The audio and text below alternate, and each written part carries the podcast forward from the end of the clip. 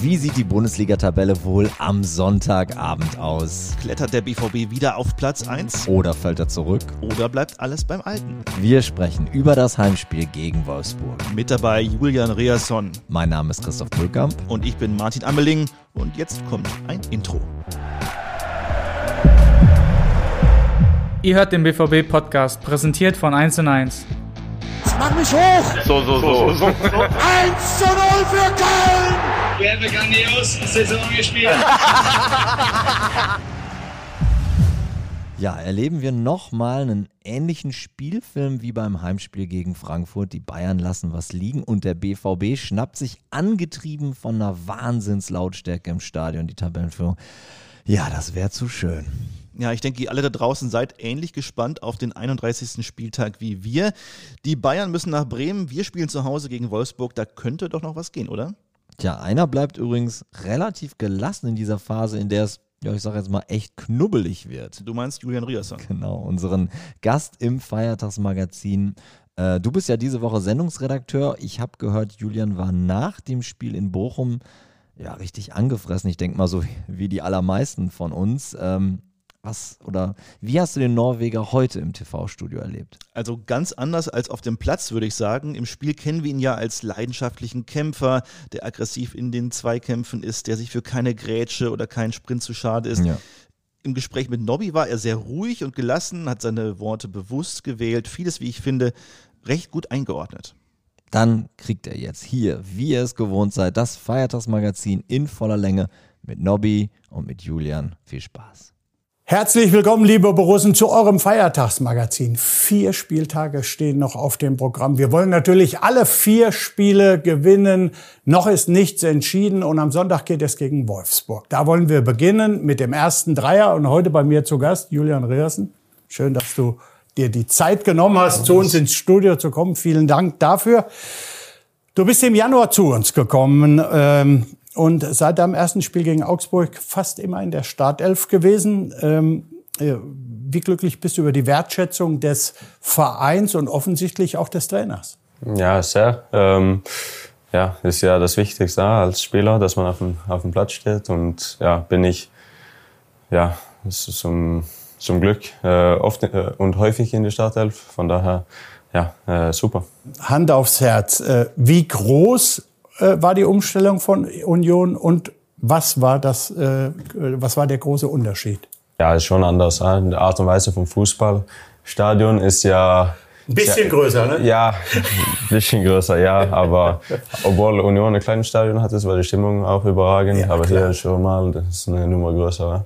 Ähm, aber macht unheimlich viel Spaß, hier zu, hier zu kicken. Und ja, ist schon, äh, die Spielweise ist ein bisschen anders, aber macht, macht äh, viel Spaß. Die 80.000 Zuschauer, die haben schon Power, oder? Ja, klar, das spürt man. Zum Beispiel äh, letztes Heimspiel gegen Frankfurt. Also da, ja, war wirklich Feuer drin. Dann, das hat man wirklich gespürt. Das war stimmungsmäßig, aber das kann ich dir auch sagen. Ich bin ja schon ein paar Jahre hier. Äh, ja. Das war so in den letzten zehn Jahren Top 3. Ja, ja das kann ich mir ja, ich weiß ja nicht, ich war nicht so lange hier, aber als ich hier bin, war, war wirklich einfach überall. Du bist eine Verstärkung, wir haben es eben schon äh, gesagt. Und dass er es ist, das beweisen auch die Bilder, die wir euch jetzt zeigen. Ja, die Bilder, die wir euch jetzt zeigen, sagt Nobby. Gut, unsere Zuhörerinnen und Zuhörer sehen leider gar nichts davon. Martin, hilf mal aus, bitte. Also wir sehen ein paar sehr schöne Zweikämpfe von Julian, starke Grätschen, harte Duelle, aber natürlich auch sein erstes Tor für den BVB.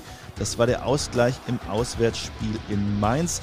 Ein schöner Linksschuss, der noch abgefälscht wird und dann unhaltbar im Mainzer Tor einschlägt. Und wir hören noch eine sehr schöne Lobeshymne von Gregor Kobel über Julian Riasson nach dem Pokalfight in Bochum. Oh ja, da erinnere ich mich daran. Das ging bei Social Media auch ganz gut ab. Ja. Sehr schön, vielen Dank und zurück in die Sendung.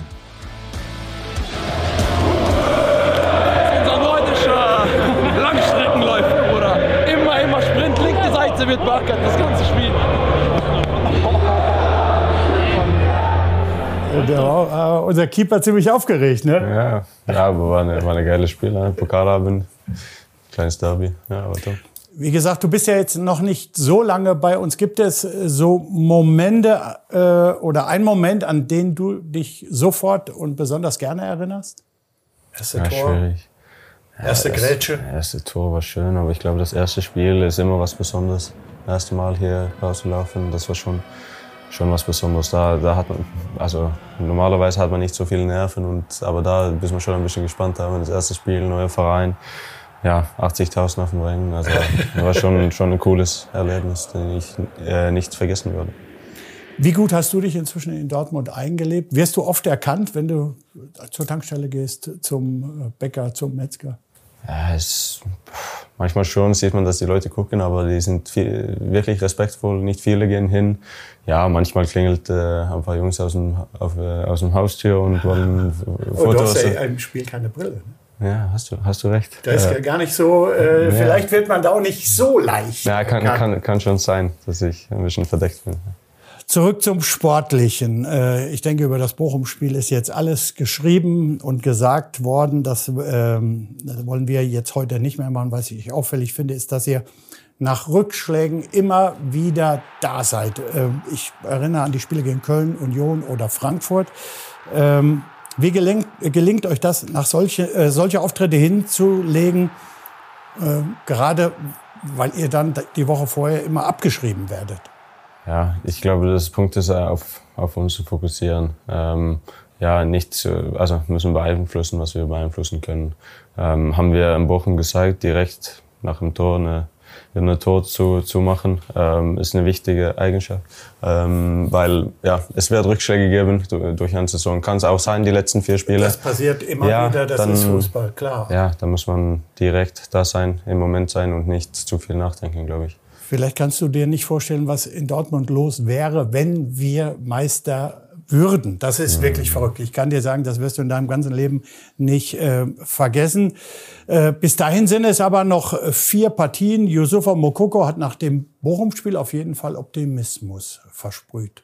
Warum es nicht vorbei ist, weil wir uns von keiner, von keiner Gegner, von keiner Schiri, von keiner Krankheit, äh, von keiner Krankheit so aufhalten lassen. Wir glauben daran, wir sind fest davon überzeugt, wenn wir alle Spiele gewinnen, wir haben das nicht äh, aus unserer äh, eigenen Hände jetzt, aber wir werden alles versuchen, den Druck so hoch zu halten bis zum Ende. Und ich glaube, die Mannschaft hat Bock darauf, der Trainer, die Menschen hier, die Stadt, alle und Davon bin ich überzeugt, weil wir so hier mit der Fans eine riesen Plus haben, äh, zwölf Mann hinter uns und am Ende werden wir so schauen, aber ich glaube immer noch daran. Wir alle glauben daran. Ja, Julian, siehst du das auch so wie Mucki?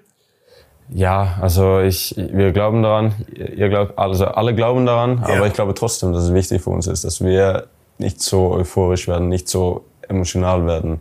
Es ist einfach dann die einfache Basisaufgaben zu vergessen. Ich glaube, dass wir, ja, wird wirklich wichtig, dass wir ein Spiel ähm, an ein Spiel denken und nicht zu weit nach vorne denken, weil die sind schon schwierig. Ich habe es auch vor dem Bochum-Spiel gesagt, das wird verdammt schwierig. Ähm, ich glaube, ja, das wird, wird sehr, sehr wichtig für uns. Gebe ich dir hundertprozentig recht. Es gibt aber auch überhaupt keinen Grund, die Köpfe hängen zu lassen. Ja. Es sind noch vier Spieltage. Wir haben einen Punkt Rückstand auf die Bayern. Und wenn wir dranbleiben, sollten wir natürlich gegen Wolfsburg gewinnen. Das ist ganz klar. Die Wolfsburger haben äh, bei den letzten Partien gegen Bochum und Mainz überzeugt und haben acht Tore erzielt. Auf äh, was und auf wen äh, müssen wir besonders Obacht geben? Ja, es ist ja eine Mannschaft mit viel Qualität. Es ist aber, ich glaube, hier auf dieser Rasen, auf unser, unserem äh, Platz, dann können wir jeder schlagen, ähm, wollen wir jeder schlagen und glaube ich auch, dass wir am Sonntag wieder machen werden. Wie werdet ihr als Verteidiger eigentlich auf die Partien äh, äh, vorbereitet? Schaut ihr euch besondere Szenen von den Stürmern der gegnerischen Mannschaft an? Oder, äh ja, ich glaube, das ist un äh, unterschiedlich von Spieler zu Spieler. Ich zum Beispiel, ich, ich will nicht zu viel wissen. Ich, will, ich will, möchte ich auch nicht. Ich will auch kein, ich will keinen Respekt haben. Ich weiß ja natürlich, ich will wissen, welcher Fuß, äh, wo ja. geht am meisten, aber ich will nicht zu viel schauen. Ich fokussiere auf mich selbst und nicht zu viel Respekt. Julian, das war's schon. Vielen Dank, ja, dass das du gekommen bist. Wir drücken natürlich die Daumen, dass es ein Dreier wird. Dann gibt es auf jeden Fall die nächste Feier hier im schönen Dortmund. Also ihr müsst die Wölfe zähmen und egal wo ihr seid, wo ihr schaut, ob zu Hause beim Netradio oder vielleicht live im Stadion. Drückt die Daumen, dass äh, unser großer Traum vielleicht doch noch wahr wird. Also, Julian, nochmal vielen Dank, dass Danke du gekommen dir. bist und Sehr gerne.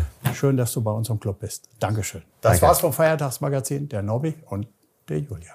Ja, das war das Feiertagsmagazin. Ähm, auch auf die Gefallen, dass ich mich oder dass ich deine Worte jetzt nochmal aufgreife. Ich finde es schon bemerkenswert, wie hart und engagiert er auf dem Platz ist und wie vergleichsweise still, zurückhaltend und analytisch Julian im Gespräch ist, oder?